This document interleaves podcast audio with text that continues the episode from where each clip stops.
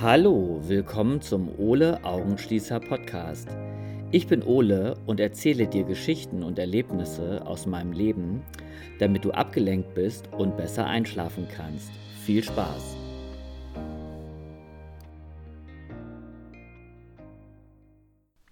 Ja, hallo, schön, dass du wieder eingeschaltet hast. Ja, ich hoffe, du hast es dir bequem gemacht in deinem Bettchen und ja, und ich spanne heute meinen Schirm auf und erzähle dir mal ein bisschen was von meinem Vater. Das ist jetzt so ein bisschen eine Liebeserklärung an meinen Vater. Ja, heute ist der ähm, 4. Mai 2021. Draußen stürmt es ganz furchtbar. Also es ist, kann sein, dass es hier so ein bisschen klappert. Ähm, es ist arschkalt für diese Jahreszeit. Also falls du das jetzt irgendwie, ähm, was weiß ich, in, erst in ein paar Jahren hörst, also der 4. Mai 2021 ist sehr kalt gewesen und es soll auch erst am Sonntag schön werden. Naja, wollen wir hoffen. Genau, und heute erzähle ich ähm, dir mal von meinem Vater. Also ich saß gerade unten auf dem Sofa oder ich lag auf meinem Sofa und ähm, habe einen schönen französischen Film geguckt. Die Köchin des Präsidenten fand ich richtig gut, obwohl ich eigentlich nicht so gerne Filme gucke, wo Menschen viel kochen. Ähm, ja, das erinnert mich immer daran, dass ich gar nicht selber so gerne koche. Ich esse zwar sehr gerne, aber so kochen mag ich nicht so gerne. Ich versuche immer eher gesund zu kochen. Naja, auf jeden Fall habe ich auf dem Sofa gelegen mit angewinkelten Beinen und in diesem Dreieck, was sich dann so zwischen meinen Kniekehlen so gebildet hat, hat sich dann wie immer meine kleine Annie, mein kleiner Hund, reingelegt. Und das habe ich als Kind auch immer gemacht bei meinem Vater. Also ich werde eigentlich immer jeden Tag durch meine kleine Hündin an meinen Vater erinnert. Ich kann mich noch genau erinnern, dass ich Sonntagnachmittags ähm, immer so zwischen seine Beine so gekrabbelt bin und mich in diese Kniekehle reingelegt habe. Und ähm, er hat geschlafen und ich habe mir dann irgendwie als drei- oder vierjähriger Junge Frühstück bei Tiffany angeguckt, Sonntagnachmittags. Äh, das fand ich immer ganz herrlich, mir irgendwelche Filme anzugucken und eben bei meinem Vater zu liegen. Ich hatte als Kind nicht so wahnsinnig viel ähm, mit meinem Vater machen können, weil er eben auch selbstständig war mit der Gastronomie und der Kneipe und ja, er hat eigentlich immer ständig gearbeitet. Ich habe noch so einen alten Super 8 Film, wo ja, wo wir so mit ihm toben in so einem kleinen Planschbecken, ich und mein Bruder und meine Mutter ist auch dabei und ab und zu gucke ich mir diesen Film an. Das ist ganz lustig, weil wir als Kinder da ganz nackig sind und das war irgendwie früher ganz normal als Kind, immer nackig zu sein. Ja, und dann reiten wir so auf seinem Rücken und ja, es ist total schön gewesen, eine ganz tolle Erinnerung und ab und zu gucke ich mir das noch an. Er hatte auch so eine gewisse Strenge und er hat mir später, als ich schon erwachsen war, mal erzählt, dass er selber super streng von seinem Vater und seiner Mutter ähm, erzogen worden ist und ganz wenig Liebe bekommen hat. Also er hat mir gesagt, dass seine Mutter ihn nie in den Arm genommen hat und ja, und er wollte das immer anders machen, aber es gab auch zu der Zeit irgendwie keine großen Vorbilder. Also ähm, er wusste nur, er möchte seine Kinder anders erziehen. Aber wie gesagt, ähm, es gab auch nicht so viel Literatur und es gab eben nur die 68er-Bewegung. Und ähm, das war zu der Zeit, also in den 70er Jahren, noch sehr experimentell. Ähm, man muss sich halt vorstellen, dass das zu der Zeit gerade erst verboten worden ist, dass Kinder in der Schule geschlagen werden. Und ähm, ja, und dass man zu Hause eben auch seine Kinder nicht schlagen darf. Also was damals aber noch recht gang und gäbe war. Und wenn wir mal überhaupt nicht irgendwie, ähm, na, wenn wir wirklich dann schlimme Sachen gemacht haben, dann, ähm, ja, dann hatte er auch irgendwann mal gesagt, so, ja, da hängt ein Gürtel hinter der Tür und wenn ihr das nochmal macht, dann wirst du den Gürtel zu spüren bekommen. Aber wir haben diesen Gürtel eigentlich nie zu spüren bekommen. Also das äh, war ihm, glaube ich, auch nicht so suspekt. Ja, es, also ich kann mich nicht erinnern, dass ich, doch, ich kann mich einmal erinnern, dass ich geschlagen worden bin. Ähm, ich weiß noch, dass ich mal, als ich ganz klein war, also da muss ich so sechs oder sieben gewesen sein oder vielleicht sogar noch jünger, da bin ich mit meinen Eltern und meiner Großmutter nach Oldenburg gefahren und ähm, wir hatten so einen Anhänger, einen Autoanhänger und wir sind in ein Parkhaus gefahren und dann hat mein Vater gesagt, wir sollten schon mal aussteigen. Und dann ist eben meine Mutter, meine Oma und ich, wir sind ausgestiegen und ich habe mich dann auf diese Stange zwischen Auto und Anhänger gestellt und mich an dem Anhänger so festgehalten. Also ich bin da so drauf geklettert und mein Vater hat das nicht gesehen und er ist dann einfach losgefahren und ich stand auf dieser Stange, was wirklich lebensgefährlich war. Also wenn ich da runtergefallen wäre, wäre dieser Anhänger über mich rübergefahren und ich wäre auf jeden Fall tot gewesen. Und er ist mit mir praktisch so durch dieses Parkhaus gefahren. Und ich habe dann als Kind irgendwann gemerkt, okay, diese Situation ist brenzlig und ich kann eigentlich nichts anderes machen, als mich festhalten meine Oma und meine Mutter konnten irgendwie auch nicht reagieren und ja, irgendwann hielt mein Vater an, weil er mich wohl gesehen hatte im Rückspiegel und dann stieg er aus und ja, dann hat er mir eine geknallt und ich weiß, dass ich furchtbar geheult habe, weil ich wollte das als Kind noch so darstellen, als wenn das gar nicht so schlimm gewesen ist, aber das war wirklich eine lebensgefährliche Situation und ich glaube, mir war als Kind dann auch klar, dass er mich nicht irgendwie geschlagen hat, um mich zu ärgern, sondern einfach aus Wut, dass, ja, dass ich hätte sterben können irgendwie und dass er das dann womöglich gar nicht gemerkt hätte. Sich aber dafür dann eben immer die Schuld gibt. Ja, aber es ist Gott sei Dank alles gut gegangen. Ähm, jetzt bin ich fast 51, ich lebe immer noch. Und er hat mir mal, als ich auch kleines Kind war, ähm, ein Eis ins Gesicht gedrückt. Das werde ich auch nie vergessen. Ähm, also unser Ritual war es immer, dass mein Vater uns Kindern ein, ein, ein Eis gebracht hat und mein Bruder wollte immer ein Nusseis haben, ein Cornetto Nuss und ich wollte immer das Cornetto Erdbeer haben.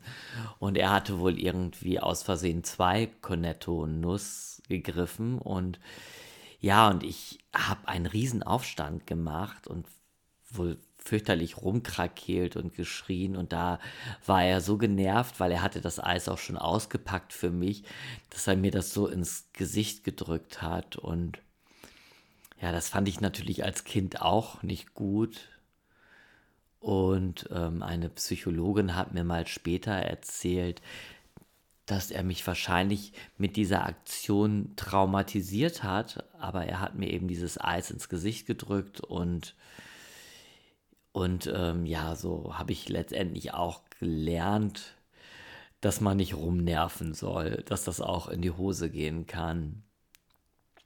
Und ja, Anne für sich war das ja eigentlich eine ganz lustige Szene, weil sowas sah man früher ja ständig in irgendwelchen Dick und Doof Filmen oder bei Tom und Jerry. Naja, das war dann das erste Mal, dass ich ähm, Eis im Gesicht hatte und auch das letzte Mal. Aber ich kann mich da noch sehr gut dran erinnern. Ja, und dann hat er mich eigentlich immer unterstützt. Einmal hat er mich ganz toll als Teenager verteidigt. Da bin ich mit meinen, äh, mit meinen Handarbeiten, mit so einem Beutel mit Strickzeug. Ich habe ja früher als Teenager gestrickt. Bin ich durch die Kneipe gegangen und da hat ein Mann gefragt, äh, was ich gerade stricke und dann habe ich dem das gezeigt und ich war damals so wahnsinnig stolz auf solche Sachen. Und als ich dann ähm, die Kneipe verlassen hatte, hat ein anderer Mann eben gesagt, na, er wartet nur noch auf den Tag, wo, ähm, also wo ich mit Strapse und Minirock durch die Kneipe laufe. Und da, das konnte mein Vater überhaupt nicht ab und hat den Typen dann rausgeschmissen und richtig, richtig laut geschrien, den angeschrien und das hat er sich einfach nicht gefallen lassen. Das habe ich dann eben halt auch noch mitbekommen und ähm, fand das toll, wie er sich für mich eingesetzt hat.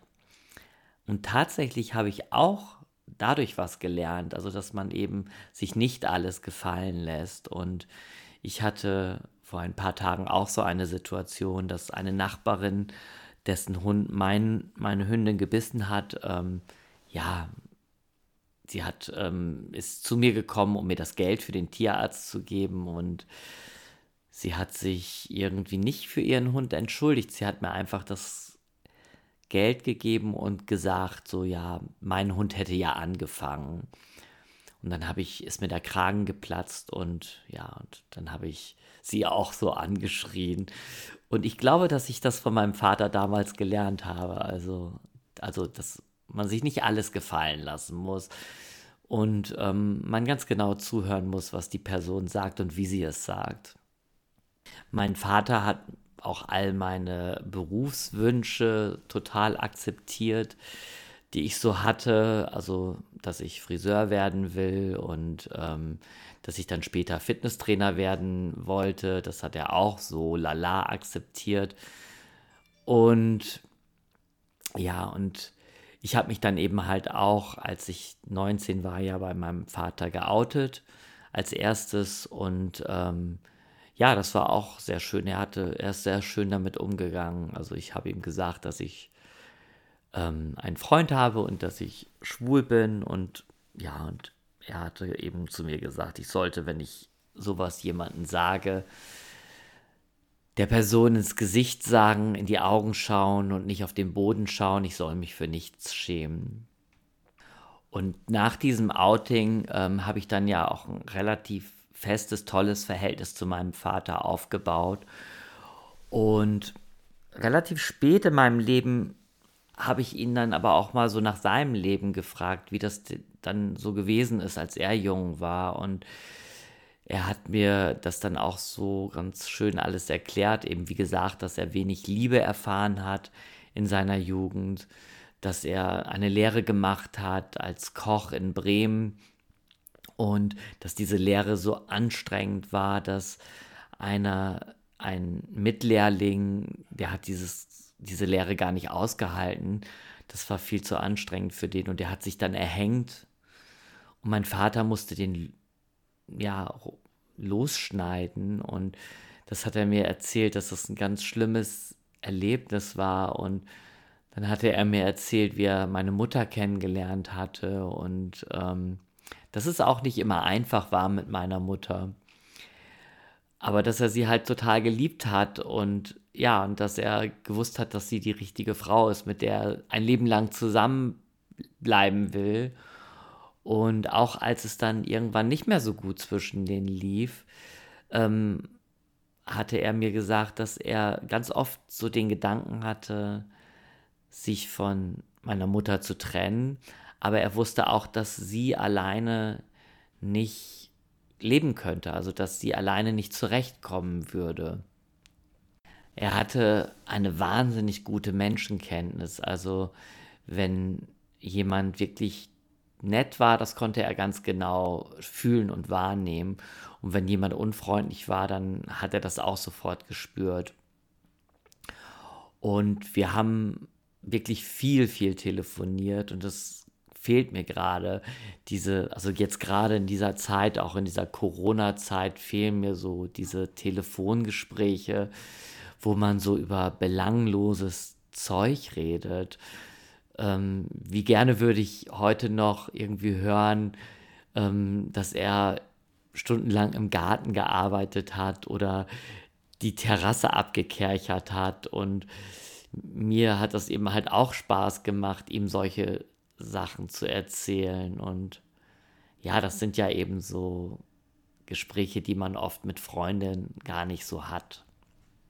Verrückt ist auch, dass ich immer mehr, ähm, immer mehr das Gefühl habe, dass ich mich zu meinem Vater entwickle ähm, weil ich so jetzt seine ganzen Meinungen auch verstehe. Also er war immer für andere Menschen da, hat immer geholfen, egal wen.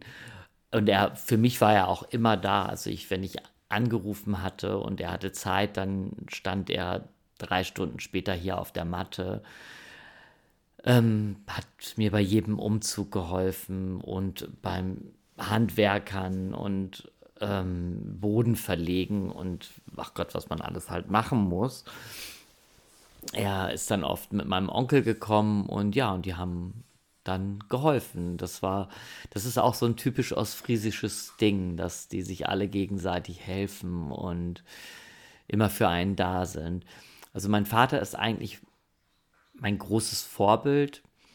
Wenn irgendjemand mich nach meinem Vorbild fragt, dann rechnet man ja häufig immer, dass da irgendwie, was weiß ich, irgendein Philosoph oder sonst wer genannt wird.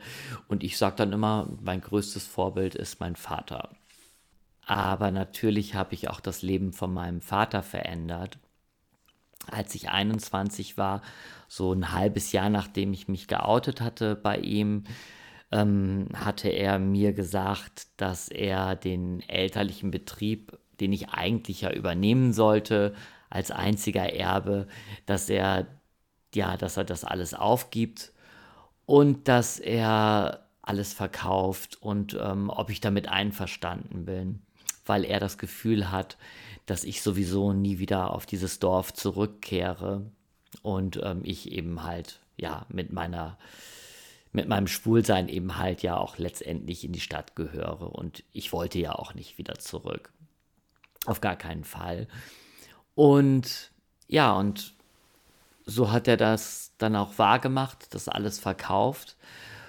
Ähm, meine Eltern haben sich dann ein Einfamilienhaus gebaut auf dem Dorf und hinterher ähm, haben die praktisch beide gejobbt. Also meine Mutter hat dann eben in diesem Kaufhaus gearbeitet, was bei uns auf dem Dorf ist und mein Vater ist dann irgendwie ähm, erstmal so zur See gefahren, also nicht zur See gefahren, er ist auf so einem Binnenschifffahrtsschiff, hat er so als Koch und Schiffsjunge gearbeitet. Das fand ich toll. So zu der Zeit war er so um die 50, also eigentlich, glaube ich, so alt wie ich jetzt bin. Und ist eben so kreuz und quer durch Deutschland geschippert und hat eben so Schiffsjungenarbeit gemacht auf diesem Binnenschifffahrtsschiff. Und das hat ihm sehr gut gefallen.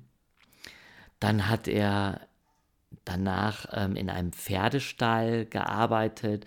Da war eine Gastronomie und da hat er praktisch diese Gastronomie übernommen, weil er das ja so gut konnte. Und dann hat er mit 50 auch noch mal das Reiten gelernt irgendwie, weil er ja in diesem Pferdestall gearbeitet hat ja, das fand ich auch gut irgendwie.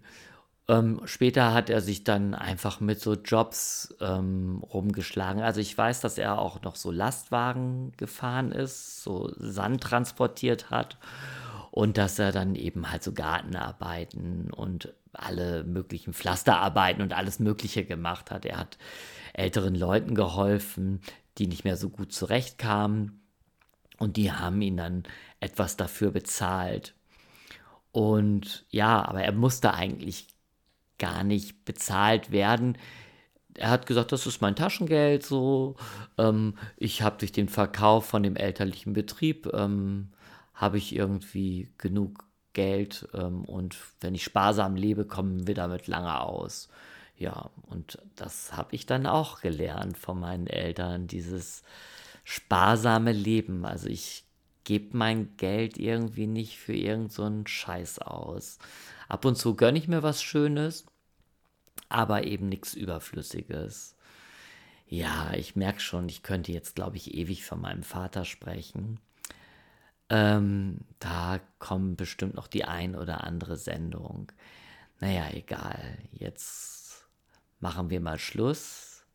Ich hoffe, dass du es dir richtig schön bequem gemacht hast, denn jetzt kommt wieder die Tiefenentspannung.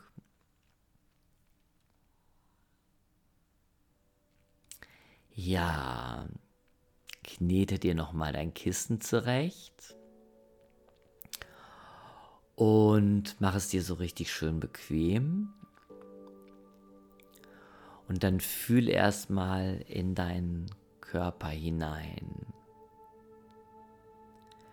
Fühle mal, wie du dich heute anfühlst.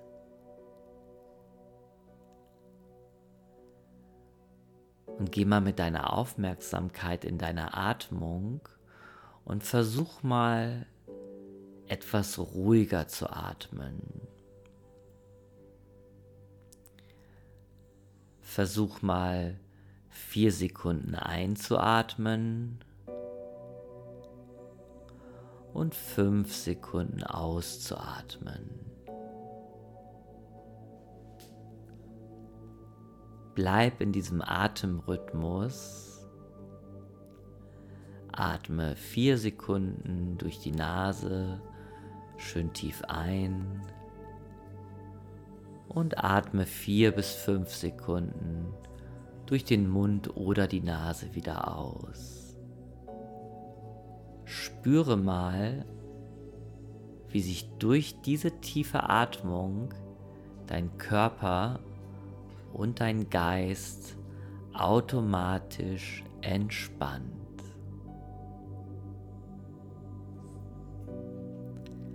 Geh mit deiner Aufmerksamkeit in deine Füße und entspanne deine Füße, deine Zehen und deine Fußgelenke. Deine Füße sind jetzt entspannt.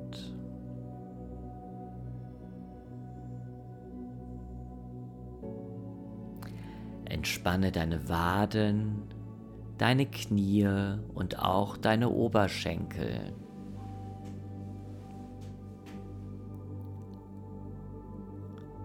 Deine Waden, Knie und Oberschenkel sind entspannt.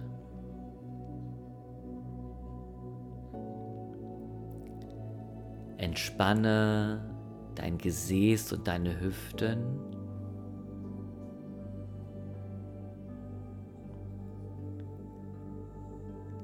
Dein Gesäß und deine Hüften sind entspannt.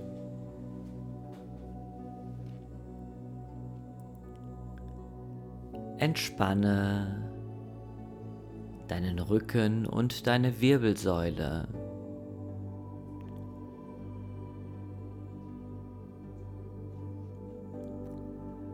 Rücken und Wirbelsäule sind entspannt.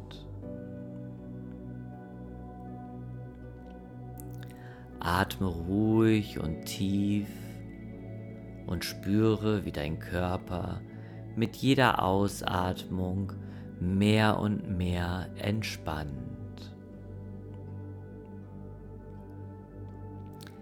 Entspanne deinen Bauch und entspanne auch deinen Brustkorb.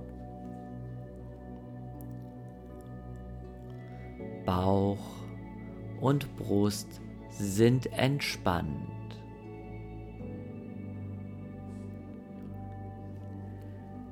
Entspanne deine Hände, deine Finger und auch deine Arme.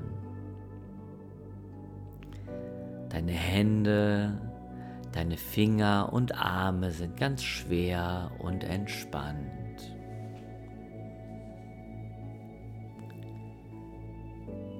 Lass die Spannungen aus deinen Schultern, aus deinem Hals und aus deinem Nacken.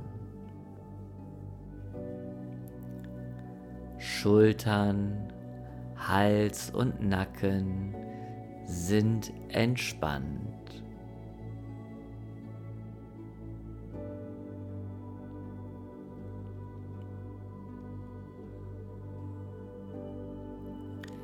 Entspanne deine Kopfhaut und entspanne dein Gesicht. Deine Augenlider sind ganz schwer und entspannt. Deine Stirn ist glatt und entspannt.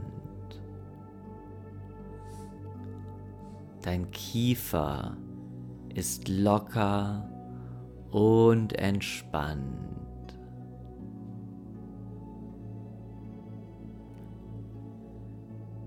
Dein Gesicht ist vollkommen entspannt.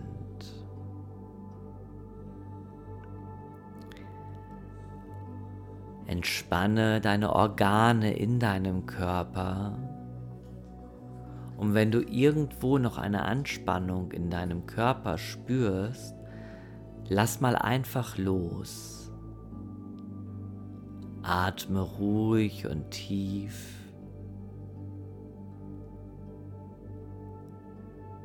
Spüre, wie dein Körper mit jeder Ausatmung mehr und mehr entspannt.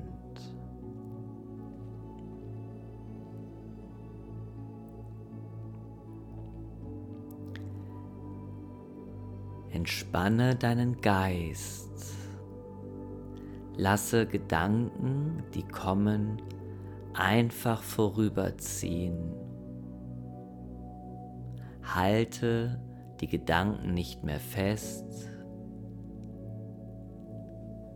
Lasse alles für einen Moment einfach unwichtig werden.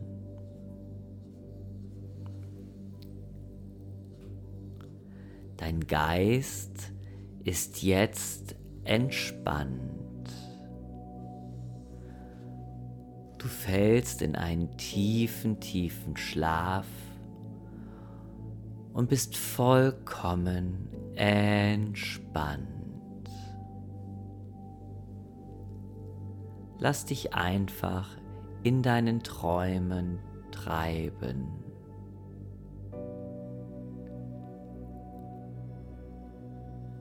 Dein Körper und dein Geist sind entspannt.